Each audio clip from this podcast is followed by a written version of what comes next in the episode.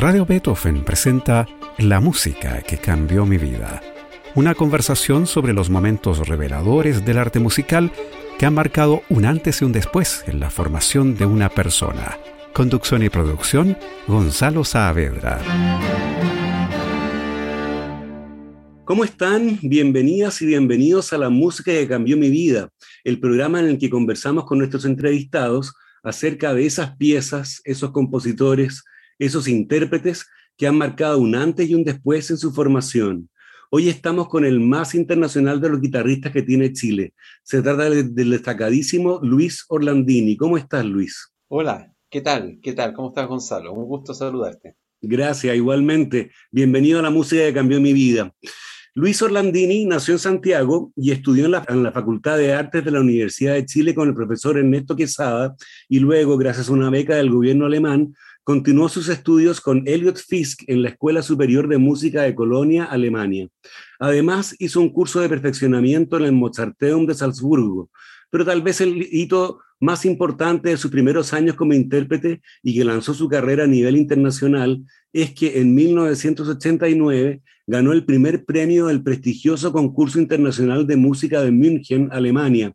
Desde entonces, Luis se ha presentado en los mejores escenarios del mundo con un repertorio amplísimo que va desde la música antigua hasta la más contemporánea.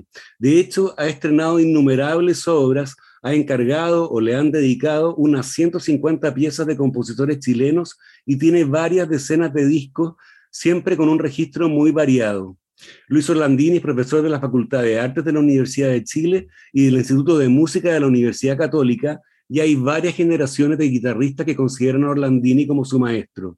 De hecho, junto a uno de esos estudiantes, Raimundo Luco, formó un excelente dúo, cuya última presentación fue un extraordinario concierto en el Centro de Extensión Oriente de la Universidad Católica en enero de este año, con obras originalmente escritas para guitarra y otras magníficas transcripciones de obras para piano, todas rendidas de memoria. Y la próxima semana, el sábado 19, el martes 22 y el miércoles 23, se presentará junto a la Orquesta Filarmónica de Santiago, dirigida por Alejandra Urrutia, con el concierto de Aranjuez de Joaquín Rodrigo. No puedo dejar de mencionar en esta breve presentación que Luis Orlandini es también, desde 2008, miembro de número de la Academia de Bellas Artes del Instituto de Chile. Una carrera impresionante, Luis. Oye, después del premio de München de 1989, tú te quedaste unos años en Europa, pero luego decidiste volver a Chile. ¿Por qué quisiste retornar si es mucho más fácil manejar una carrera internacional justamente desde Europa? Mira, e, es muy cierto lo que dices. De hecho, claro, estuve varios años después que me quedé allá haciendo carrera, haciendo conciertos, grabaciones en Alemania, pero llegó un momento en que la vida me hizo tomar una elección y yo tomé un poco el modelo que tenía de otros músicos destacados de nuestro continente, como por ejemplo Eduardo Fernández de Uruguay, que él hizo siempre su carrera desde Uruguay. Y era una posibilidad que a mí me parecía importante. Eh, yo quería que mi hijo, digamos, estuviera cerca de su familia, que había nacido hace muy poco. Además tenía muchas ganas de volver a Chile a, a devolver, digamos, muchas cosas que yo había aprendido allá y generar todo un movimiento acá. Entonces fue una decisión difícil en su momento, pero no me arrepiento para nada. Creo que fue lo mejor que pude haber hecho. Vale, muy bien. Muy bien. ¿Qué te parece que vayamos a, la selección que tú hiciste para este programa, que interesantemente no incluye ninguna obra para guitarra, ni siquiera una interpretada por ti? ¿Por qué? claro, lo que pasa es que cuando a mí me dicen si puedo nombrar obras que, hayan marcado mi vida y que, que, tengan un antes y un después, claro, podrían haber obras de guitarra eventualmente, pero las que realmente a mí me marcaron más fueron obras de otro tipo, ¿ya? Eh, yo siempre he tenido una gran admiración por estos grandes eh, héroes del siglo XX, digamos, de la interpretación, también a los grandes héroes de la composición del siglo XIX, y creo que esa fue mi gran marca en la vida, en la vida y en la música, ¿ya? y por eso nombré a los que tú vas a mencionar. Claro, la primera pieza que tú elegiste es el famosísimo concierto para piano en la menor, opus 16, del noruego Edward Grieg, compuesto cuando el músico con apenas 24 años vivía en Dinamarca y que fue estrenado en Copenhague en 1869.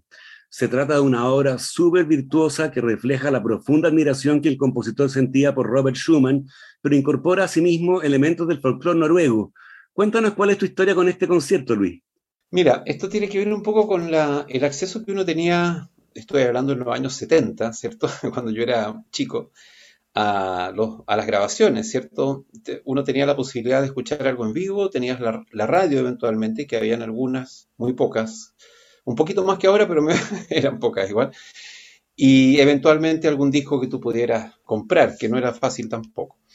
Y una de las primeras obras que yo conocí fue justamente este concierto y me marcó mucho porque después mirándolo en perspectiva, es una obra, la verdad, te muestra un mundo sonoro absolutamente original dentro del romanticismo, con una beta melódica que es eh, realmente muy profunda y eso la verdad que ha sido para mí un, un hilo conductor en mi vida y justamente en los últimos tiempos he tratado de rescatarlo en ese sentido, incorporando obras del siglo XIX que ni siquiera fueron originales para guitarra, ¿me entiendes? Entonces, mi admiración por Grieg me hizo hacer esta elección. Muy bien, ¿qué te parece que escuchemos entonces el magnífico comienzo de este concierto con el característico solo de timbal y la espectacular entrada del piano? Tú me dijiste que yo podía escoger la versión y yo elegí la grabación que hizo Claudia Rau con la orquesta del Concertgebouw de Ámsterdam, dirigida por Christoph von Donaghy en 1962. Escuchemos. Maravilloso.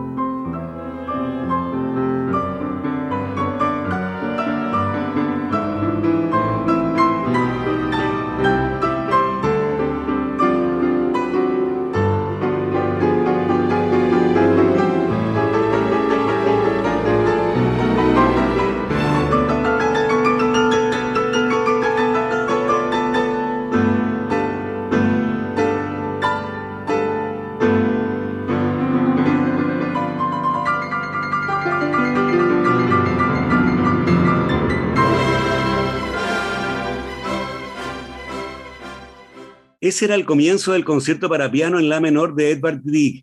Interpretaba Claudio Arrau y la orquesta del Concertgebouw de Ámsterdam, dirigida por Christoph Donaghy. Estamos con el destacado guitarrista chileno Luis Orlandini en la música que cambió mi vida en Radio Beethoven. Oye Luis, ¿por qué crees que este concierto de Grieg ha alcanzado la fama no solo como la obra noruega más conocida lejos, sino también como uno de los conciertos para piano más tocados y escuchados del mundo? El mismísimo Liszt lo tocó en Roma en 1870. Mira, la verdad es que hay obras que son íconos de los, de los instrumentistas y de las orquestas y de los directores, obviamente, y las razones son muy diversas. Eh, y una de las cosas que yo creo en cualquier instrumento, ya sea la guitarra, el piano, el violín, es lo idiomático que es para el solista una obra. Y creo que esta obra, digamos, cumple ese, cumple ese rol, absolutamente. Además de su originalidad, de su impacto, ¿cierto? Expresivo, sus momentos distintos que tiene cada movimiento y como decías tú mismo, el aporte que hace es del folclore de su país, que fue una cuestión re importante en su momento. Yo creo que eso es alguno de los aspectos que yo podría nombrar que, que lo hacen relevante. Claro. Bueno, vamos a tu segunda selección para este programa. Se trata también de una obra virtuosística, pero esta vez para violín y orquesta. Sigan de Maurice Ravel, una pieza rapsódica compuesta y estrenada en, en 1924. Sigan significa gitano en francés pero en realidad no contiene temas gitanos, sino más bien una suerte de exotismo folclórico que muestra la influencia que la música española tuvo en Ravel, entre otras cosas porque su madre era de esa nacionalidad. ¿Por qué elegiste esta pieza como una de las músicas que han cambiado tu vida, Luis? Bueno, eh, la elegí porque justamente Ravel es un compositor que yo admiro muchísimo. Eh, me siento muy identificado con el movimiento impresionista francés y justamente Yasha Heifetz es uno de los primeros intérpretes que, yo conocí. Yo siempre he dicho que si, si, no hubiera llegado a la guitarra por esas cosas del destino, el violín quizá habría sido mi, mi pasión, ¿ya? Porque encuentro que no solamente es un instrumento maravilloso, sino además tiene un repertorio maravilloso. Y dentro de esas obras, la, de Ravel es creo que una de las más originales, eh, quizá porque una rapsodia le permite al compositor generar una estructura propia. Y eso hace que la obra tenga frescura, tenga luces y sombras, ¿me entiendes? Y no está, digamos, adscrita a los planes eh, canónicos, por decirlo así, del plan sonata, ¿cierto? O de un rondó o de algo por el estilo. Entonces, en ese sentido, creo que es una obra que, que ilumina. Otra obra parecida para mí, por ejemplo, sería justamente otra rapsodia, que es la de de Rachmaninoff sobre el tema de Paganini. Creo que son obras que permiten, digamos, no solamente al intérprete muchas libertades, entre comillas, sino al público, además que lo escucha, a la gente que puede apreciarla, esa libertad de meterse en mundos nuevos que hace tan bien en una audición. Claro. Bueno, escuchemos entonces el comienzo de Tzigan de Maurice Ravel. La versión que tú elegiste, como mencionabas, es nada menos que la del ruso norteamericano Jasa Heifetz, una leyenda del violín del siglo XX, ¿no es así? La grabación en vivo es de 1950 y Heifetz está acompañado por la Bell Telephone Hour Orchestra, dirigida por Donald Forrest, pero los primeros minutos que vamos a oír, como notarán los auditores, están dedicados a un extenso solo de violín. Escuchemos.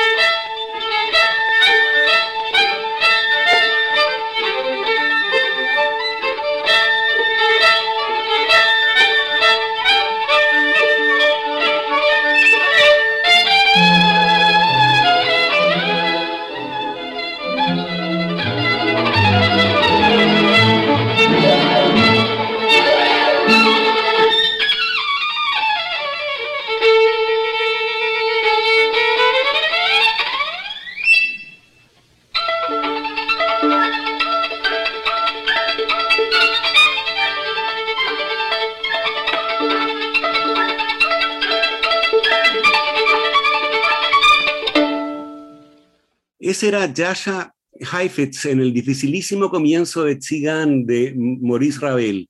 Estamos en la música que cambió mi vida con el destacado guitarrista chileno Luis Orlandini. Tzigan es una pieza de lucimiento, pero no es solo un tour de force vacío, sino de gran música. Me imagino que en el repertorio guitarrístico hay también piezas de puro lucimiento y otras que siendo muy difíciles también tienen enjundia musical, ¿no?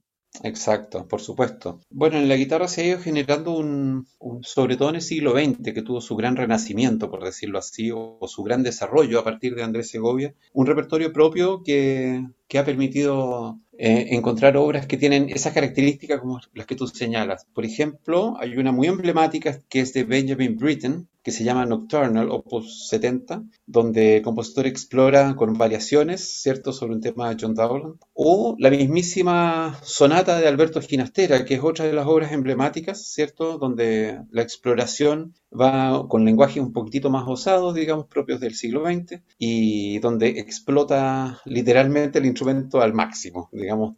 Es como un, un tzigán latinoamericano, por decirlo así. claro, muy bien.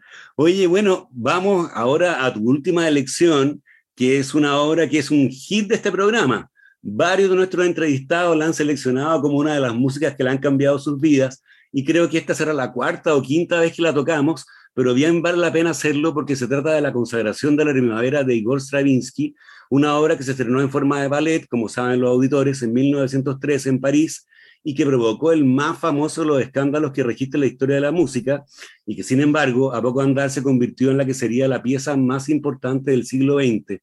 Cuéntanos Luis, ¿por qué la consagración de la primavera? Bueno, la verdad que si hablamos de una obra para orquesta, creo que es una de las obras donde, donde la orquesta se puso a prueba en un momento, ¿cierto? Se puso a prueba la orquesta, se puso a prueba el público, si era capaz de aguantar algo así, se puso a prueba el cuerpo de ballet en su momento también, que tenía que hacer cosas que no solía hacer. Pero más allá de eso, la consagración yo creo que es un, hito y es fascinante desde todo punto de vista, desde el punto de vista de la construcción, de lo melódico, de las técnicas composicionales que donde innova tanto Stravinsky y realmente no cuando uno lo escucha por primera vez uno siente que, está ante una obra que difícilmente puede construir escuela o puede construir eh, imitaciones te digo o sea yo creo que eso es lo que la hace tan maravillosa la verdad que soy un admirador de muchas obras eh, no, no, se limita a estas tres que yo te he nombrado. Hay, hay, muchas otras pero, pero me parece que, que la consagración es, es un, un momento maravilloso de la historia parece increíble que tuviera más de 100 años la obra ya, porque tiene una actualidad que, que, la hace perfecta para cualquier momento, ¿cierto? Incluso 100 años y más después. Claro, se escucha muy lozana todavía hoy, ¿no es así? Sí. Bueno, ¿qué te parece que escuchemos entonces el comienzo de la consagración de la primavera de Igor Stravinsky con su característico solo de fagot? Aunque te decía que hemos tocado varias veces fragmentos de esta obra en este programa, no habíamos puesto todavía esta versión que es la del director estadounidense Michael Tilson Thomas, un experto en esta pieza. Él hizo un programa buenísimo, ¿no es cierto?, sobre la conservación de la primavera que se puede encontrar en YouTube y que dirige la Orquesta Sinfónica de San Francisco en una grabación de 2009.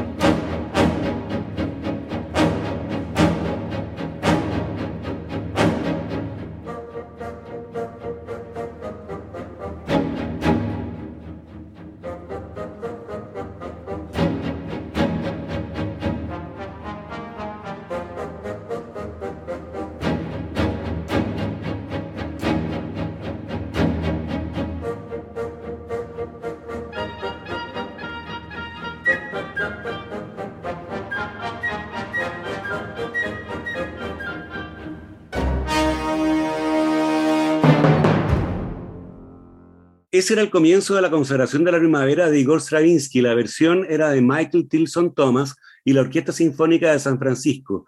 Llegamos así al final de este programa en el que estuvimos con el destacado guitarrista chileno Luis Orlandini. Yo te quiero agradecer, Luis, por tu participación en la música que cambió mi vida, con tu excelente selección y sabios comentarios. Te deseamos también un excelente concierto de Aranjuez de Joaquín Rodrigo con la Filarmónica los días 19, 22 y 23 de marzo. Tú me decías que los ensayos comienzan esta semana. Exactamente, sí. Así que es una gran alegría poder volver al, Teatro Municipal y con esta obra tan emblemática. Claro. Muy bien. Y a ustedes los dejamos convidados por una nueva versión de este programa el próximo domingo a las 13.30 horas. Recuerden que pueden escuchar este capítulo y los otros que han sido emitidos en forma de podcast en nuestro sitio web radiobetofen.cl y también en Spotify buscando la música que cambió mi vida. No se vayan de nuestra sintonía. Ya viene temporada Música UC con Romina de la Sota y Sergio Díaz que presentan conciertos del Instituto de Música de la Universidad Católica. Muy buenas tardes. Radio Beethoven presentó La música que cambió mi vida una conversación sobre los momentos reveladores del arte musical que han marcado un antes y un después en la formación de una persona. Conducción y producción, Gonzalo Saavedra.